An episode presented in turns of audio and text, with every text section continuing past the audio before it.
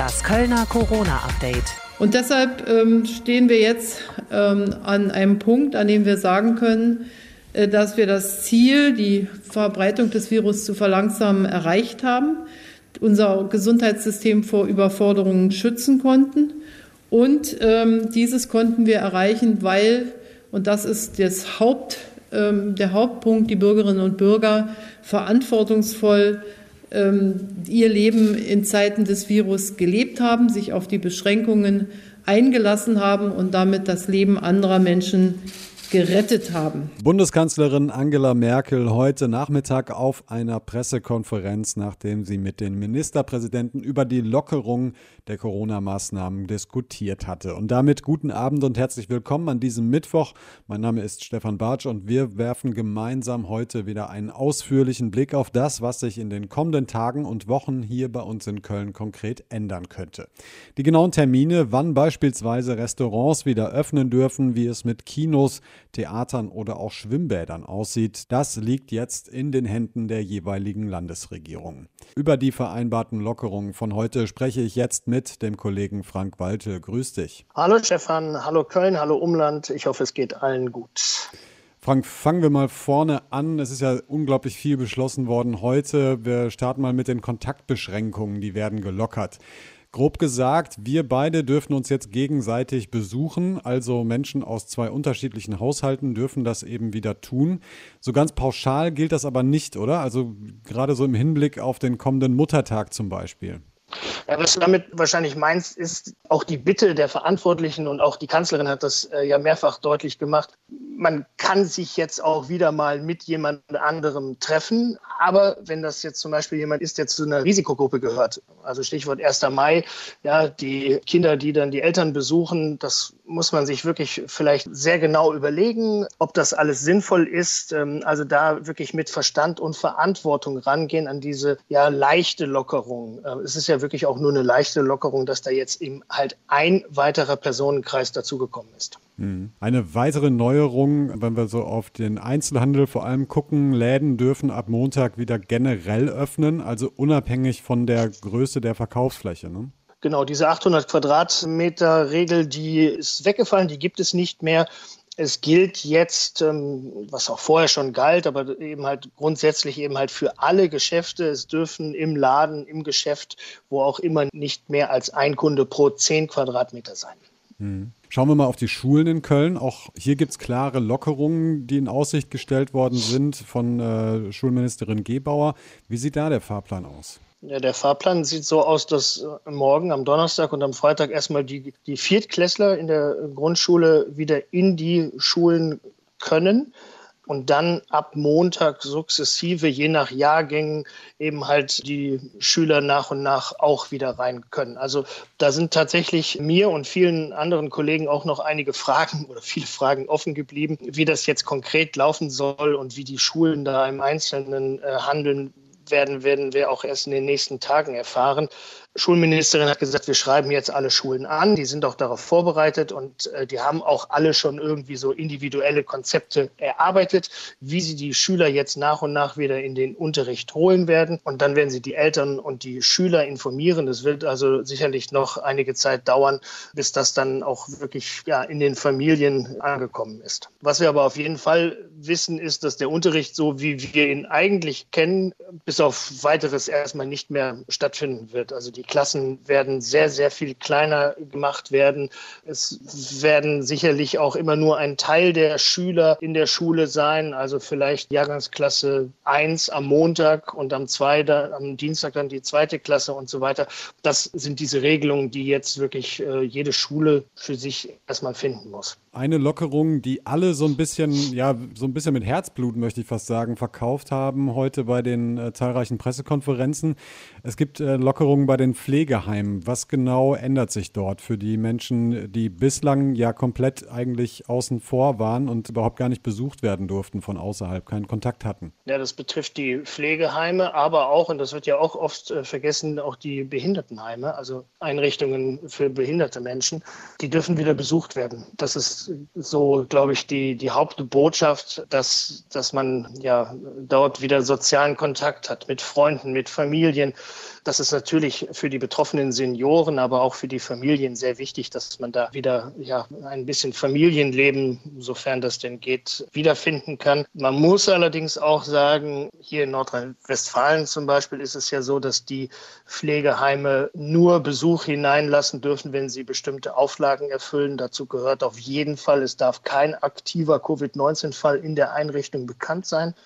Also es wird längst nicht überall diese Erleichterung ähm, zu spüren sein. Armin Laschet hat heute Nachmittag auch weitere Lockerungen äh, bereits in Aussicht gestellt. Im Prinzip zwei weitere Stufen. Einmal hat er genannt den 20. Mai und dann den 30. Mai.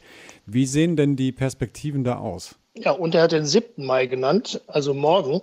Ab da ist nämlich kontaktfreier Sport unter freiem Himmel wieder möglich. Jetzt äh, mag sich der eine oder andere fragen, was ist denn das? Ja, Tischtennis spielen im Park zum Beispiel.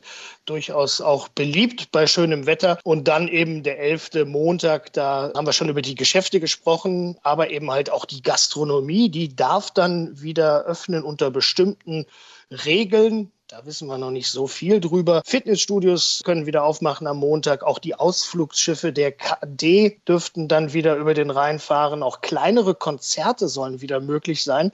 Das ist so das, was für den 11. anvisiert war. Und wenn wir dann mal weiterschauen, der 20. Mai, du hast es angesprochen, da geht es um die Freibäder. Die dürfen dann da wieder aufmachen zum Beispiel, aber noch keine Spaßbäder, auch wenn sie einen Außenbereich haben. Und dann war es der 30. Mai. Da machen dann auch die Hallenbäder wieder auf, also ein Stück Normalität in dem Bereich wieder. Und du darfst dann auch wieder Sport in geschlossenem Raum, also auch in der Halle und mit Kontakt machen. Kanzlerin Merkel hat äh, heute Nachmittag auch davon gesprochen, dass die Nachverfolgbarkeit verbessert werden soll. Auch Armin Laschet hat das gesagt, hat da generell nochmal das Monitoring genannt. Wie soll das denn eigentlich aussehen? Viele meiner Kollegen und viele unserer Kollegen haben sich mit den, äh, bei den Fragestellungen Mühe gegeben, da die Details herauszufinden. Da werden wir sicherlich in den nächsten Tagen noch mehr zu hören. Im Groben soll es ja so sein, dass dieses Monitoring, was wir von Anfang an, von Anfang an dieser Pandemie schon so als einen Schlüssel gehört haben, sehr personalintensiv ist. Also, dass man eben halt schaut, wie ist es real und nicht erst so mit ein paar Tagen Verzögerung. Da sind vor allem die Gesundheitsämter gefragt, die dann eben halt auch an ihre Informationen schnell weitergeben müssen. Und dann wurde ja heute so eine Art Notbremse, könnte man es nennen, beschlossen, nämlich dass ein, einer bestimmten Infektionsgeschwindigkeit Geschwindigkeit, das mag jetzt nicht der wissenschaftliche Begriff dazu sein, aber ich verwende diesen Begriff mal, ab einer bestimmten Infektionsgeschwindigkeit eben halt das Rad wieder rückwärts gedreht werden muss. Also dann müssen die Maßnahmen vielleicht wieder verschärft werden. Und dieser Grenzwert sind 50 Infizierte, bestätigte Infizierte pro 100.000 Einwohner. Und dann muss eben im Grunde genommen, ja, muss genau hingeschaut werden von den Verantwortlichen und es müssen wieder schärfere Maßnahmen veranlasst werden. Wie die dann im Einzelnen aussehen, das wurde heute noch nicht klar. Kommen wir mal zu so einem kleinen Fazit von heute. Ich weiß nicht, wie du das erlebt hast. Ich habe mich heute schon enorm gewundert über die Lockerung. Erst auf Bundesebene, also Bund-Länder-Ebene. Da ging es um zahlreiche Lockerungen. Dann kam Herr Laschet am Nachmittag nochmal hinzu. Also mein Eindruck war, das ist ziemlich massiv, was äh, die Lockerung angeht. Wie ist dein Eindruck? Nein, in vielen Bereichen war das schon zu erwarten, dass es jetzt die nächste Stufe gibt. Also die Geschäfte machen jetzt auf, diese 800 äh, Quadratmeter Regel ist gekippt. Ich glaube, das war abzusehen in den letzten Tagen, dass das, dass das so kommen wird. Beim Sport, ja, da bin ich jetzt auch so ein bisschen überrascht, dass es jetzt so schnell geht. Zumal eben, das ist für mich so ein bisschen die Überraschung, doch wirklich viele Fragen noch unbeantwortet sind, nachdem man jetzt doch ja, so lange irgendwie sich darauf vorbereitet hat, sind einfach auch noch viele Fragen ungeklärt. Ich hoffe wirklich, dass wir in den nächsten Tagen da noch Antworten bekommen. Also was sind denn jetzt zum Beispiel kleinere Konzerte? Wie geht es da in der Gastronomie konkret weiter? Also die Wirte müssen ja auch wissen, was muss ich denn, was muss ich denn machen, damit ich überhaupt am Montag da wieder legal aufmachen kann. Wie sieht das so mit Dienstleistungen aus, Kosmetik, Massage und so weiter? Also da fehlt noch viel Info. Das ist für mich eigentlich eher so das Enttäuschende an der ganzen Geschichte heute, dass ähm, es doch massive Lockerungen gab. Das hat mich jetzt nicht so sehr überrascht. Was das im Detail dann bedeutet, das wissen wir dann vielleicht schon am Freitag, wenn wir uns äh, wiederhören. Danke dir, Frank, für die Infos bis hierhin. Sehr gerne und bis Freitag. Und bevor wir auf den Restart der Fußball-Bundesliga und den ersten FC Köln blicken, jetzt erstmal die weiteren Meldungen des Tages mit Rebecca Otten. Hallo und guten Tag. Zunächst die aktuellen Zahlen aus dem Krisenstab der Stadt Köln, Stand 15.30 Uhr. Seit gestern sind der Stadt 14 bestätigte Neuinfektionen gemeldet worden. Weitere Todesfälle hat es laut Gesundheitsamt nicht gegeben. Aktuell sind noch 109 Kölnerinnen und Kölner an dem Coronavirus erkrankt. 2150 Menschen insgesamt konnten bereits aus der Quarantäne in Köln entlassen werden. Wegen der Corona-Krise haben die städtischen Kölner Kliniken alle aufschiebbaren Operationen vor ein paar Wochen abgesagt. Ab sofort werden dort aber wieder mehr Operationen durchgeführt. Die Zahl der Corona-Patienten sei so weit gesunken, dass das jetzt möglich sei, heißt es von den Kliniken in Hohlweide, Meerheim und an der Amsterdamer Straße. In Köln werden im Moment Bundeswehrsoldaten in einem Hotel untergebracht. Das hat das Verteidigungsministerium mitgeteilt. Zum Schutz vor dem Coronavirus würden Soldaten, die in den Auslandseinsatz geschickt werden sollen, vor dem Abflug zwei Wochen lang in Hotels untergebracht. Neben Köln würden dazu außerdem noch Hotels in Hannover und Bonn genutzt. IKEA in Köln will mehr Personal einsetzen, um die Schutzmaßnahmen besser einzuhalten. Zuletzt hatten Bilder von Menschengruppen und langen Schlangen vor dem Möbelriesen in Godorf vom Wochenende für mächtig Aufregung gesorgt. Auch die Stadt hatte diese Situation scharf kritisiert. In Godorf sollen die Wartereihen jetzt großzügiger gestaltet, zusätzliche Bodenmarkierungen angebracht werden und Kunden sollen alleine oder mit maximal einer Begleitperson kommen. Und jetzt der Überblick, was sonst noch in NRW und der Welt passiert ist. Rund fünf Jahre nach dem absichtlich herbeigeführten Absturz einer Germanwings-Maschine in den französischen Alpen hat am Essener Landgericht der erste Schmerzensgeldprozess gegen den Mutterkonzern Lufthansa begonnen. Der offenbar an Depressionen leidende Co-Pilot der Maschine soll damals das Flugzeug absichtlich gegen einen Berg in den Alpen gesteuert haben. 150 Insassen kamen dabei ums Leben, darunter 16 Schüler und zwei Lehrerinnen eines Gymnasiums aus Haltern am See. Das Bundeskabinett hat grünes Licht für die Ausweitung des Bundeswehreinsatzes in dem vom islamistischen Terrorgruppen und organisierter Kriminalität bedrohten Mali gegeben. Die Ministerrunde beschloss ein neues Mandat für die Beteiligung an der EU-Ausbildungsmission EUTM. Das sieht eine Entsendung von bis zu 450 Soldaten in das westafrikanische Land vor, 100 mehr als bisher. Im Kindesmissbrauchsfall von Bergisch Gladbach ist vor dem Landgericht in Köln heute Anklage gegen den Hauptverdächtigen erhoben worden. Dem 43-Jährigen wird unter anderem vorgeworfen, seine heute dreijährige Tochter immer wieder sexuell missbraucht zu haben und Bilder davon an Chatpartner geschickt zu haben. Bei dem Mann hatte es im Oktober erste Durchsuchungen gegeben. Danach hatten Ermittler riesige Datenmengen gefunden. Nach und nach sind sie damit immer mehr Verdächtigen auf die Spur gekommen. Und soweit die Kurznachrichten bis 17 Uhr mit Rebecca Otten. Jetzt ist es also klar. Die Fußball-Bundesliga darf die Saison nun doch zu Ende spielen. Viele wundern sich, hatten das Ganze im Vorfeld bereits kritisiert. Durchatmen wiederum dürften jetzt viele Anhänger und Funktionäre beim ersten FC Köln. Und darüber spreche ich jetzt mit unserem FC-Reporter Guido Ostrowski. Grüß dich. Hallo, grüße dich. Guido, wie hat der erste FC Köln am Nachmittag auf diese Nachricht reagiert? Naja, die Nachricht ist nicht so ganz überraschend gekommen. Es hatte sich in den vergangenen Tagen nach Aussagen verschiedenster Spitzenpolitiker angedeutet, aber jetzt ist es halt fix und äh, damit ist die Erleichterung natürlich groß, auch bei Geschäftsführer Alexander Werle. Es ist heute eine ganz, ganz wichtige Entscheidung äh, durch die Politik für den gesamten Profifußball getroffen worden und wir werden den Vertrauensvorschuss den wir durch die Politik bekommen haben, auch ernst nehmen. Wie genau geht es denn jetzt weiter für den ersten FC Köln und die anderen Bundesliga-Clubs? Spieler, Trainer und Betreuer, die seit vergangener Woche regelmäßig auf Covid-19 getestet werden, gehen ab morgen wie angekündigt in ein Quarantäne-ähnliches Trainingslager. Heißt, wohnen im Kölner Dorint Hotel, trainieren am Geisbockheim. So sollen Kontakte zu anderen Personen ausgeschlossen werden, um das Infektionsrisiko noch weiter zu verringern. So ist dann ab morgen auch wieder richtiges Mannschaftstraining möglich, also mit Zweikämpfen, allem drum und dran, damit es dann so richtig losgehen kann in der zweiten Maihälfte und der FC bestmöglich darauf vorbereitet ist. Und ähnlich verfahren auch die anderen Bundesligisten. Manche sind schon seit ein paar Tagen wieder im Mannschaftstraining. Eine Frage, die sich jetzt wahrscheinlich viele stellen, wann genau darf denn der erste FC Köln wieder spielen zum ersten Mal und vor allem gegen wen? Ja, das wird jetzt abschließend noch bei der DFL geklärt. Für morgen ist eine Videokonferenz angesetzt mit den Vertretern der 36 Bundesliga-Clubs. Frühester Starttermin wäre der 15. Mai, was aber ziemlich knapp wäre für die Vorbereitung. Alternativ wäre eine Woche später möglich. Ja, und da muss auch entschieden werden, wie denn der Ablauf der Spieltage sein soll. Wahrscheinlichste Lösung. Die Bundesliga beginnt da, wo sie aufgehört hat, also mit dem 26. Spieltag. Und das hieße für den FC Heimspiel gegen Mainz. Leider, und das gilt ja für alle Spiele, ohne Fans. Aber immerhin mit dir dann als Reporter im Stadion. Davon gehen wir zumindest aus. Stand jetzt. Danke dir für die Infos. Die Corona-Krise prägt unseren Alltag. Juckende Hände wegen dem ganzen Händewaschen und Desinfizieren. Viele Menschen laufen auf den Straßen hin und her, um anderen aus dem Weg zu gehen.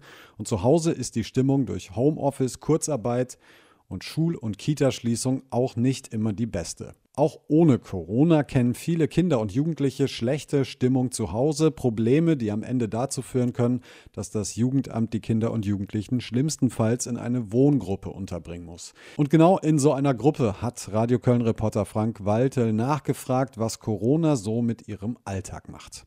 Willkommen in der WG Sörterfeld. Die Kinder- und Familienhilfe der Diakonie Michaelshofen betreut hier acht Jugendliche.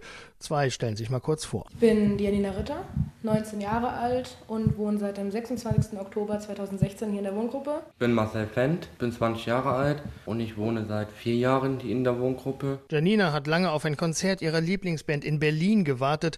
Aus Reise und Konzert wird jetzt dank Corona erstmal nichts. Mal gucken, es soll wohl nachgeholt werden, aber das war schon, man hat sich ewig darauf gefreut. Dann wurde auch der Ticketverkauf immer weiter verschoben und jetzt ist nicht klar, wann es nachgeholt wird. Und es sind halt vor allem sowas sind Sachen, da freut man sich sehr drauf und man freut sich auch lange drauf. Und wenn es dann halt nicht funktioniert, ist sehr schade. Marcel fehlt das Nachtleben. In der Südstadt, ja, und da so gehen wir da in der Bar und trinken halt drei, vier Cocktails und reden halt. Ja, und das fehlt mir halt. Ne? Wir sitzen in einer Art Gemeinschaftsraum. Die Wohnung hat viele Zimmer, ist hell und freundlich. Im Eingang steht ein großer Kicker. Wichtig in diesen Zeiten, sagt Betreuerin Sabrina Harris. Ja, also man merkt schon, dass ähm, die Frustrationstoleranz ähm, sehr niedrig ist bei manchen zwischendurch, aber ich glaube auch bei uns Mitarbeitern, weil wir sind halt ähm, fast nur noch in der Gruppe und dann zusammen. Zwar entzerrt man das durch die Räumlichkeiten, durch Projekte, durch Homeschooling, aber man merkt es schon. Also man merkt dann so eine Grundstimmung, dass es angespannter ist. Ähm, wir haben jetzt keinen, der aggressiv wird nach außen hin. Es ist dann eher das, ja, dass man vielleicht mal, ich nenne es immer rumzickt oder ähm, ja, dass man Langeweile hat, nicht weiß, was man damit machen soll. Ähm, so kommt es eher rüber. Dann wie schon gesagt wurde, Fußball gucken ist hier ganz innen. Auch gerade die EM ist jetzt abgesagt worden. Das merkt man schon, dass es traurig stimmt. Wir haben Gott sei Dank den Kicker, da wird immer alles abgelassen. so, ich glaube, das ist ähm, der Puffer für die Corona-Krise. Wenn schlechte Stimmung ist, wird zu zweit gekickert mit Abstand und dann geht's wieder. Oder wir lachen tatsächlich manchmal einfach drüber. Nützt auch alles nix, sagt Janina. Jetzt durchhalten und hoffen, dass das Virus bald verschwindet. Die WG will mithelfen. Ich gucke nach vorne und sage einfach, okay, irgendwann ist es wieder rum. Wir halten uns jetzt an die Regeln und sobald es wieder besser wird und dieses ganze Pandemie-Thema nicht mehr so groß ist und man es auch wieder darf, mein Gott, wir sind alle noch nicht so alt, dass wir die Zeit nicht mehr erleben werden. Nee, also wir machen aktuell jeden Abend, jeder hat, ich sag mal, feste Türklinken, die er halt einmal am Tag, meistens abends einmal kurz abwischt, damit das einfach sauber ist, weil wird halt von mehreren Leuten angefasst und was sich einer hat Bakterien an der Hand, fasst die Türklinke an, der nächste fasst sich mit der Hand, wo er gerade die Türklinge mit berührt hat, ins Gesicht und zack hat das. Das muss nicht sein. Nach dem Kickern zum Beispiel haben wir sonst auch den Kicker nicht desinfiziert, machen wir jetzt. Wenn wir von draußen reinkommen, desinfizieren uns die Hände, das machen wir sonst auch nicht. Im Worst Case gibt es einen Quarantäneplan der Diakonie Michaelshofen. Wenn jemand von der Arbeit oder von der Schule kommt, soll der duschen, sich direkt umziehen. Dann haben wir einen, wir nennen ihn Desinfizierplan, dass die Türklinken einfach einmal täglich abgewaschen werden. Es muss aber nicht mit Desinfiziermittel sein, sondern einfach mit normalem Putzmittel ähm, Hände waschen. Also eigentlich alles, was auch ähm, in den Nachrichten gesagt wird, Hände waschen, ähm, beim Einkaufen Mundschutz anziehen, Abstand halten, in Ellenbogen husten. Seitdem Janina und Marcel nicht mehr zu Hause leben, haben sie ein gutes Verhältnis zu ihrer Familie. Deshalb ist für beide auch ganz klar, was sie zuerst machen, wenn dieses Virus es wieder zulässt. Mein Vater gehen und ohne Mundschutz einkaufen gehen, nicht permanent Hände desinfizieren. Wenn ich die Zeit dazu habe und nicht gerade arbeiten muss, würde ich auch tatsächlich zuerst zu meiner Familie fahren, die auch mal wieder besuchen.